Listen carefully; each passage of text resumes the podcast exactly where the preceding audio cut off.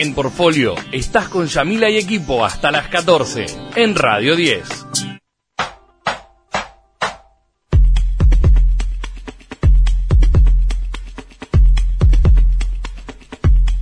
Bueno, pasaron 43 minutos de las 12. Estamos, lo voy a leer, lo voy a leer porque es muy difícil. Francisco Costa es especialista en Derecho del Trabajo, socio del estudio Costas Abogados, CEO de Certronic, una plataforma de gestión de proveedores, y cofundador de Ualú y software de gestión de recursos humanos con foco en las empresas PYME y con inteligencia artificial que automatiza la mayoría de las tareas. Yo lo hubiera presentado como Panchito, Francisco Costa Hijo, pero es todo eso y es así de crack, así que gracias Francisco, gracias Pancho por estar acompañándome esta mañana, tratando de hacer lo mejor posible para no quedar mal con, mal con Yamila que nos reta por WhatsApp. Gracias por venir. ¿Cómo estás, Carlitos? La verdad que para mí es un placer la invitación. Me encanta verte en este rol, te vengo escuchando en la entrevista anterior y la verdad que parece que lo venís haciendo desde siempre. Igual vos sos una de esas personas que la facilidad para hablar en realidad te brota, así que muy bien. Bueno, gracias, gracias Francisco. Estamos haciendo lo posible porque porque se merece este programa, es un programa que le ponemos mucha gana y, y, bueno, hoy, hoy te tengo acá como casi todos los temas por por esto esta aceleración que se dio en todo lo virtual, este cambio de paradigmas que hubo de un día para el otro, nadie nos dio a elegir con el tema de la pandemia. Y, y vos sos especialista en derecho laboral, como lo dijimos, entonces te quiero preguntar, para ir llevándote a, la base, o mejor dicho, al, empiezo de la base para llevarte a la cúspide de esto, de esto que es la virtualidad, las herramientas que se vienen. ¿Vos cómo ves a los jóvenes que se reciben de abogado hoy? O sea, imagínate vos hoy, hace un montón de años. ¿Cómo, los ves? Em, es una muy buena pregunta. Eh, Hace 10 días me invitaron a un webinar en donde un abogado amigo de Tucumán, Federico Colombres, eh, había armado un curso para abogados 4.0. Lo llaman abogados 4.0, es como a ver de qué manera los abogados pueden ayornarse a las nuevas tecnologías, a la nueva realidad que de alguna manera la industria legal le está tocando jugar, ¿no? Y, y lo que me sorprendió fue primero la concurrencia dentro de ese webinar, la edad. Había muchos jóvenes recién recibidos y cuando se les preguntaba qué era lo que sentían, lo que ellos decían era frustración. Uy, qué fuerte. Eh, pero frustración porque, en definitiva, eh, uno se abruma a veces de escuchar de que en realidad la, la, robótica, la inteligencia artificial va a terminar reemplazando la tarea repetitiva del ser humano. Y el abogado muchas veces, tanto como el contador o múltiples de otras profesiones, sienten este temor, sienten este temor y cuando el, el, el, abogado que hoy está en la universidad está estudiando, está estudiando con la misma currícula que con la que estudió mi abuelo, mi padre, es decir, y, todos los de las generaciones anteriores.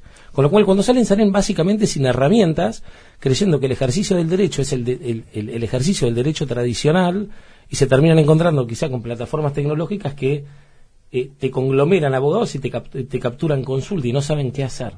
Pero vos, eh, a ver, vos recomendarías que estoy en abogacía? ¿Seguirías recomendando desde otra óptica? ¿Qué, harías vos? O viene tu hijo y te dice, quiero seguir abogacía. ¿Qué le decís? Me pondría muy contento. Yo creo que... Eh, porque en, realidad eh, la, la, abogacía hoy lo que, lo que te da es mucho más que el conocimiento para el ejercicio de la profesión. Hoy la abogacía lo que te da es muchísimas habilidades blandas que son las que más se van a requerir eh, eh, en el futuro, incluso en el presente. Habilidades como la capacidad de negociación, la, habilidad como para poder tener un pensamiento circular, crítico, estratégico, para poder tener resiliencia. Es decir, a ver, para poder tener un montón de este tipo de habilidades que otras profesiones no te la dan. El derecho da mucho, el estudiar abogacía te da mucho. Y lo que hay que pensar es que quizá el futuro del abogado no solamente estar litigando. resiliencia, dijiste una palabra clave en esto de adaptación que, la verdad que de no usarse a, hacer casi una muletilla pasó a ser, porque es verdad, hay que adaptarse permanentemente, acomodarse, lo, es casi un pregón mío de asimilarlo, acomodarse, adaptarse. Y, y vos decís que el abogado, en cierto modo, tiene que saber que va a estar para eso y no para litigar. Ya se terminó. puede que esté para litigar, pero también puede ser de que forme parte de un equipo, por ejemplo, para poder de alguna manera preparar a un bot o a un algoritmo con inteligencia artificial para que conteste consultas legales. Para eso se va a necesitar un abogado. El conocimiento legal siempre va a ser necesario. Porque a la tecnología que de alguna manera va a terminar reemplazando al ser humano, alguien la tiene que entrenar y alguien con conocimiento la tiene que entrenar. No la puede entrenar un médico a un algoritmo con en, materia legal, ¿no? Bueno, pero vos, vos tenés un perfil, a ver, para el que no te conoce, para el que te conoce estoy eh, diciendo una, verdad de perogrullo, pero para el que no te conoce, eh, vos tenés un espíritu emprendedor por naturaleza, por familia, por tradición, por lo que sea. Vos sos un abogado emprendedor, sos como un abogado empresario, ¿verdad? Eh, ¿Se puede ser emprendedor? Por, por vos me vas a contestar que sí, porque lo sé. ¿Se puede ser abogado y emprendedor?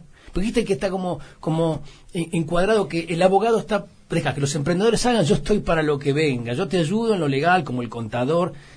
Cambia esa figura y, se ve al, abogado emprendedor en sí mismo desde su profesión. A ver, yo creo que los emprendedores están en todas las profesiones. Es decir, a ver, eh, te vas a encontrar médicos emprendedores, ingenieros emprendedores, abogados emprendedores, es decir, personas emprendedoras que fundaron su propia pyme, como vos. A ver, vos sos un emprendedor exitoso, vos sos un emprendedor pura sangre. Vos sos el, el típico emprendedor que en definitiva, de alguna manera, construye, es decir, asume riesgo, es decir, innova, es decir, y... Y lo que tiene que tener claro, primero que no todo el mundo es emprendedor. A ver, no, no todo el mundo tiene este ADN. Es decir, a ver, el, el ADN emprendedor, viste que es como que muchas veces uno le exige al otro cómo puede ser de que en realidad eh, no avance o no emprenda. Y la verdad es que no todo el mundo tiene que serlo ni por qué serlo. Es decir, eh, yo creo que es una bendición quien tiene de alguna manera esa fibra y no explotarla es eh, una pena. Eso es el primer tema. En segundo lugar, cuando de alguna manera vos te encontrás como en el ejercicio de una profesión y a su vez te sentís emprendedor, depende ahí es como que te encontrás en esa disyuntiva de decir, bueno, a ver, por ejemplo, vamos a poner el ejemplo del abogado. El abogado que dice, bueno, a ver, yo voy a innovar en el ejercicio de mi profesión y lo que voy a hacer es, por ejemplo, incorporar tecnología porque entiendo de que hoy el cliente está pidiendo determinadas cuestiones que si de alguna manera no me adapto, lo empiezo a perder. Eh, eh claro, eh, eh, está muy bien lo que me decís porque no aclaré. Yo me refiero al, al emprendedor desde su profesión, porque vos podés decir, sí, puse un, un restaurante, puse un bar que puede ser exitosísimo y, o, lo que fuere, y no es el caso, sos emprendedor, pero exactamente lo que me está diciendo vos, emprendedor desde su profesión, desde la abogacía. Vos lo hiciste con distintas herramientas, ¿no es verdad? Sí, sí. Pero, pero ojo, pero también puede estar el abogado emprendedor que construye una tecnología para poderla de alguna manera proveer a la industria legal. Es decir, a ver, alguien tiene que construir esa tecnología que va a terminar incorporando el abogado.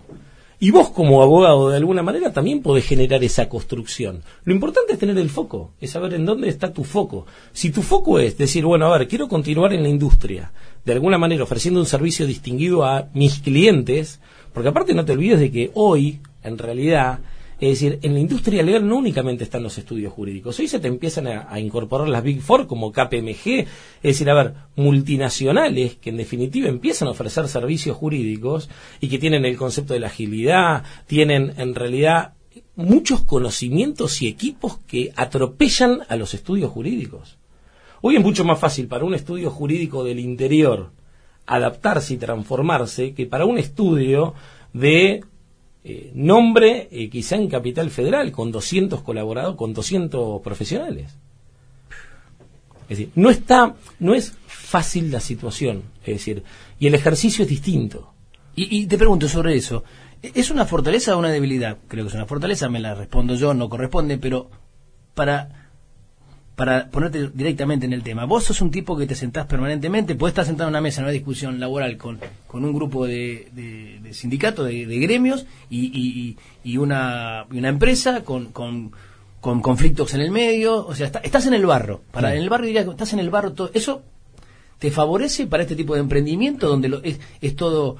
Em, es más puntilloso, es más delicado, sin barro, Vos me entendés lo que te quiero decir. ¿A vos te favorece el, haber conocido el otro conflicto, el otro tipo de solución, llevado a la parte electrónica, la parte digital? ¿Cómo, cómo, cómo fue esa transformación en vos? Sin duda. A ver, justamente ahí es como que eh, acabas de mencionar uno de los otros motivos por los cuales el ejercicio de el estudiar derecho y el ejercicio de la profesión creo que hace a un abogado emprendedor en un candidato perfecto para formar cualquier tipo de equipo para cualquier tipo de proyecto. Es decir, porque cuando vos te sentás, cuando vos estás negociando sindicalmente, por ejemplo, tenés que, si no tenés habilidades desarrolladas, que son las que supuestamente hoy están buscando las empresas para poder formar parte de un equipo dentro de una empresa, no podés negociar. O vas a ser un muy mal negociador. Cuando te toca estar en tribunales negociando, por ejemplo, algún, algún, alguna causa laboral con algún otro colega, es decir, necesitas de alguna manera desarrollar o de alguna manera perfeccionar este tipo de habilidades a las cuales estamos hablando, con lo cual sin duda. Entonces, eso de alguna manera te vuelve distinto. El abogado, no porque yo sea abogado, y a mí me forma, a mí hoy me toca, hoy yo estoy en dos equipos tecnológicos formando parte. Que ya te voy a preguntar un equipo que tiene 25 personas y otro equipo que recién lo acabamos de conformar. Hace casi ocho meses. Y, me toca interactuar con distintos perfiles, con ingenieros en sistemas, con administradores de empresa, con recursos humanos, con sociólogos, es decir, y la realidad con otros abogados. Y el abogado que de alguna manera tiene desarrollado esta, esta fibra emprendedora es como que tiene este pensamiento a veces un poco más abstracto y amplio al que puede llegar a tener un ingeniero que lo tiene, eh, a ver, absolutamente focalizado, ¿no? Claro. Sí, vos sabés que eh, lo que decís, nosotros en este, eh, los sábados anteriores, que mi participación es de una columna, y hablo de eso que decís vos, ¿no? De resolución de conflictos, de, de empatarse en una reunión, y es como que el abogado pareciera, y, mejor dicho, siempre digo que se asesoren. Yo le doy tips que pueden ser simpáticos, pues seguramente son útiles, eh, no son hechos por mí, por supuesto yo cito a quien se ocupó de estudiarlos, pero como recomendación, antes y después de terminar mi columna, digo, asesórese por profesionales, contadores, abogados y lo que fuera. Y me refiero específicamente a esto que estás diciendo vos. Eh, hoy el abogado tiene que salir de esa figura que solamente está para resolver conflictos de despido, por ejemplo, que es lo primero que se te aparece un abogado laboral, un despido, un abogado laboral.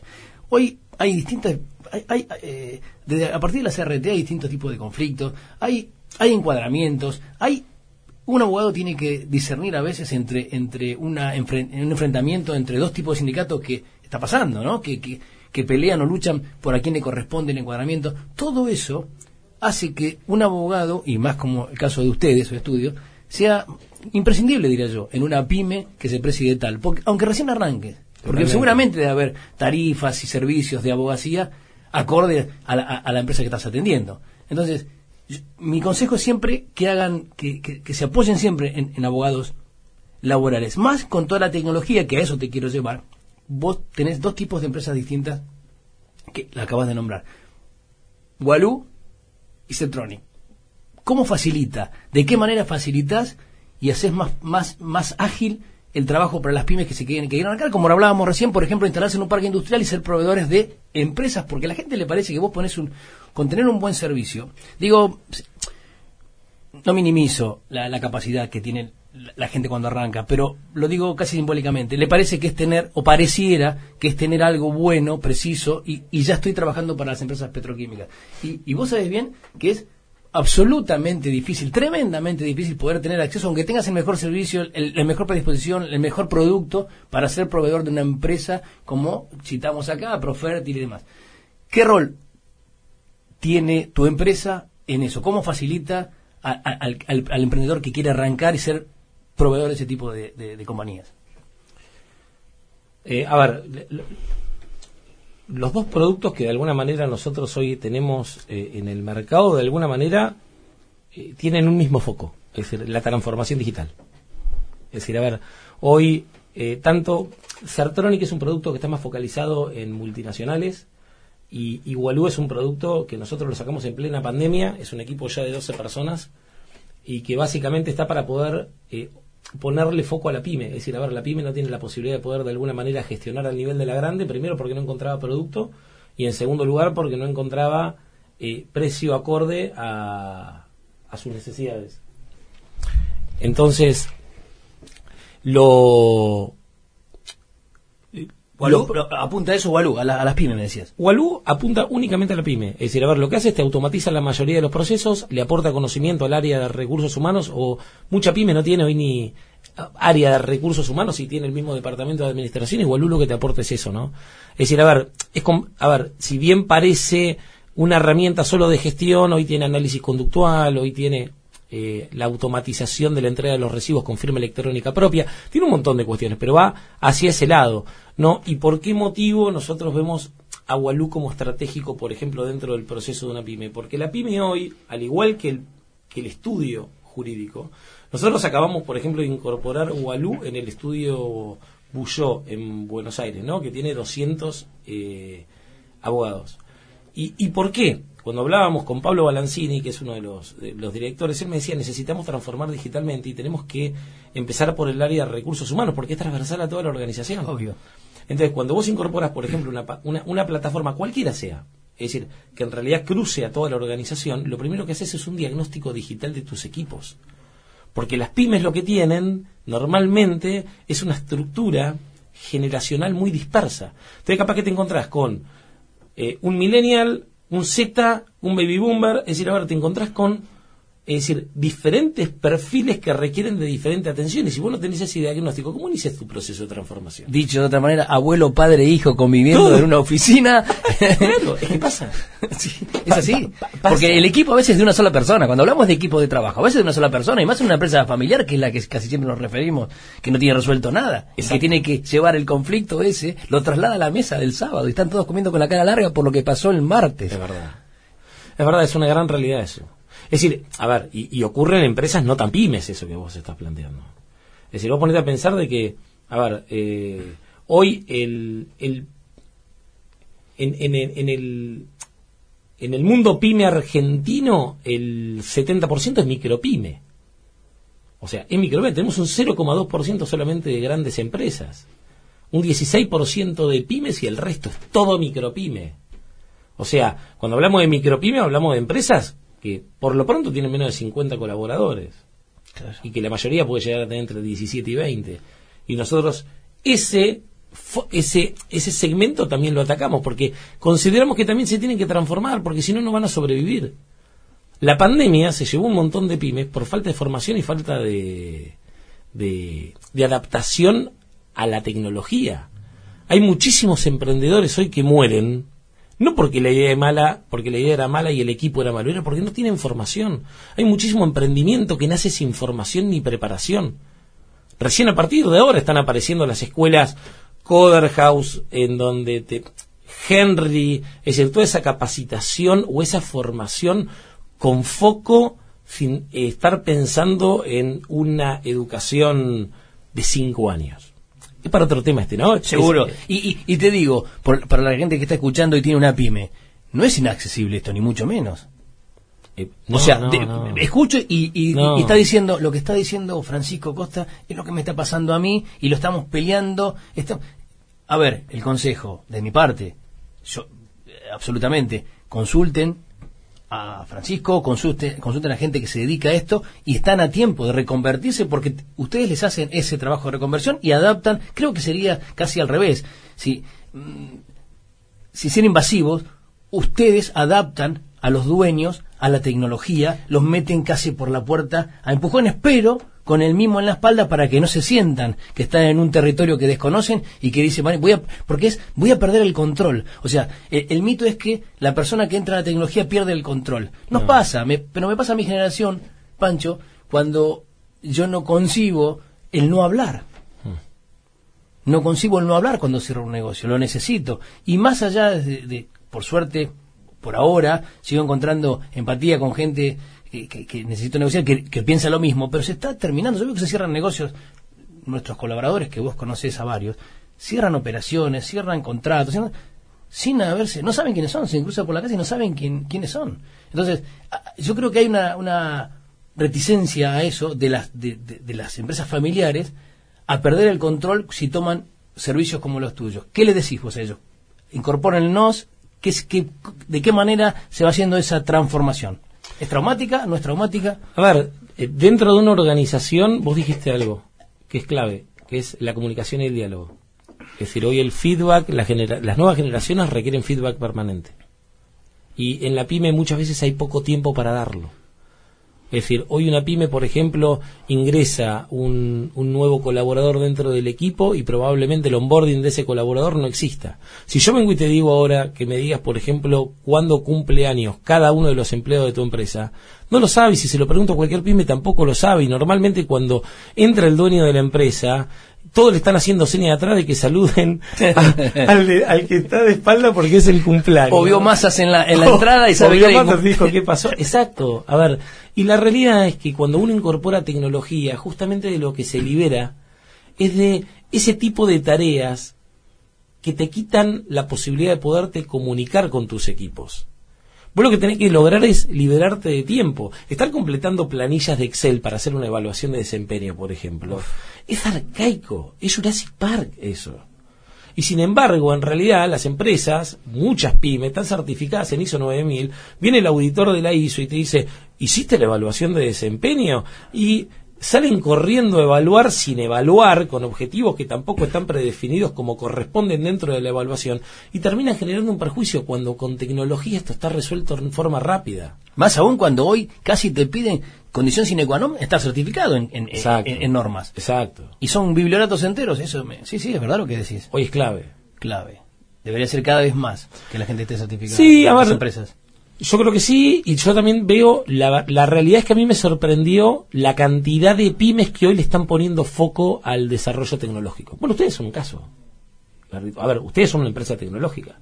Hoy sí. Ustedes son una empresa muy tecnológica y tienen muchos procesos, en al margen de los procesos que puedan llegar a tener por, por, por las certificaciones en, en calidad o en lo que fuera, hoy ustedes tienen un montón de procesos delineados y mucha tecnología incorporada en diferentes áreas y procesos, ¿no? Sí, sí, casi, casi no es concebible poder estar trabajando a- al ritmo que se- está trabajando sin, sin, sin estas herramientas. Es, es así. Yo lo que quiero animar siempre con esto es a la, a la gente que en algún momento pasó, como pasamos nosotros, por, un, por, un, por, un, por una etapa de incertidumbre donde te das cuenta que lo que estás haciendo te excede eh, y, te da miedo, ¿no? Es- es- es- ese paso te da miedo. Eh, desmitifico esto teniendo gente como vos. eh, por supuesto que da para hablar más, lo dejé para otro porque te comprometo hasta, hasta el otro día cuando esté Yamila, que es la que sabe, eh, eh, con respecto a lo que es los ingresos a planta. Es, eso es, es, es, un, es un chino Mm. poder entrar a planta con todo, este, por supuesto que hablo de teniendo todo en orden, es un chino poder entrar a planta, se pone, imagina, no, lo, lo que es si no tenés las cosas en orden, pero hablo hasta lo mínimo, vos sabés bien que si hay una multa en infracción de tránsito, de estacionamiento, de uno de los vehículos ligados a la empresa, por ahí hace que no entre ningún vehículo todo a una, para, a una parada de planta como está pasando ahora, o sea, ¿cómo tenés que tener todo afinado y pulido para, para que para que eso suceda. Y gente como y empresas como la tuya hacen que eso sea más fácil. Yo te felicito y te agradezco. Sé que estás apurado de tiempo. Yo te agradezco mucho porque hoy juega tu, tu pichón eh, y tenés que ir a verlo. Te comprometo para para otras veces que, que- que puedas venir Panchito. Me hiciste las cosas muy fácil eh, la verdad. Te agradezco mucho y bueno quedo quedo el tema da para tanto Sí, y seguramente sí, en algún momento tema- pero bueno, como concepto final, si querés decir algo a, las pymes que están arrancando, ¿qué le dirías vos hoy con respecto a esto que acabamos de, charlar? Yo no sé si el mensaje se lo daría a la pyme. Yo creo que el mensaje se lo daría a cualquier persona como nosotros que, que de alguna manera, eh, que si está en duda en emprender, que emprenda. Y, y el- y la recomendación que le daría sería eh, que probablemente eh, muchos no van a estar de acuerdo con lo que yo digo, porque a veces eh, el emprender uno cree que, es dejar absolutamente todo, y uno cuando, dependiendo la edad a la cual tiene, por ejemplo, un abogado que quiere iniciar un emprendimiento, dice que tengo que dejar todo lo que hice hasta acá para poder emprender, no, a ver, lo que para mí es claro es que tengan el propósito y que lo que vayan a hacer le resuelva la vida a la gente. Eh, en la industria legal, los jugadores eh, legal tech, que lo llaman legal tech, empiezan a aparecer en el mundo porque el acceso a la justicia por parte de la gente en el mundo es muy baja. Es decir, nosotros creemos que todo el mundo tiene acceso a la justicia. El acceso a la justicia es muy baja. Entonces, por eso empiezan a, aparecer jugadores tecnológicos, por ejemplo, que, eh, que ponen a disposición plataformas de resolución de conflictos que no son los tribunales, por ejemplo. Hoy, eBay, Spotify, todas las plataformas tecnológicas tienen mecanismos de resolución de conflictos con los propios usuarios. O sea, ¿y esto por qué es? Porque el acceso a la justicia muchas veces es extremadamente caro. Es decir, hoy la globalización lo que termina generando es que las fronteras de interacción entre los seres humanos es distinto. Y yo capaz que hay un guatemalteco que me está haciendo la página web a mí y que en definitiva nos comprometimos a que yo le pague determinado determinada cantidad de dólares cuando terminaba la página y no estoy conforme con lo que me hizo. ¿Y quién resuelve ese conflicto? ¿El tribunal de calles Tomba? Entonces, aquí es en donde empiezan a aparecer estos jugadores tecnológicos que encuentran el problema, que tienen el propósito de resolverlo y sin duda que ahí es en donde hay una gran cuota de éxito asegurada.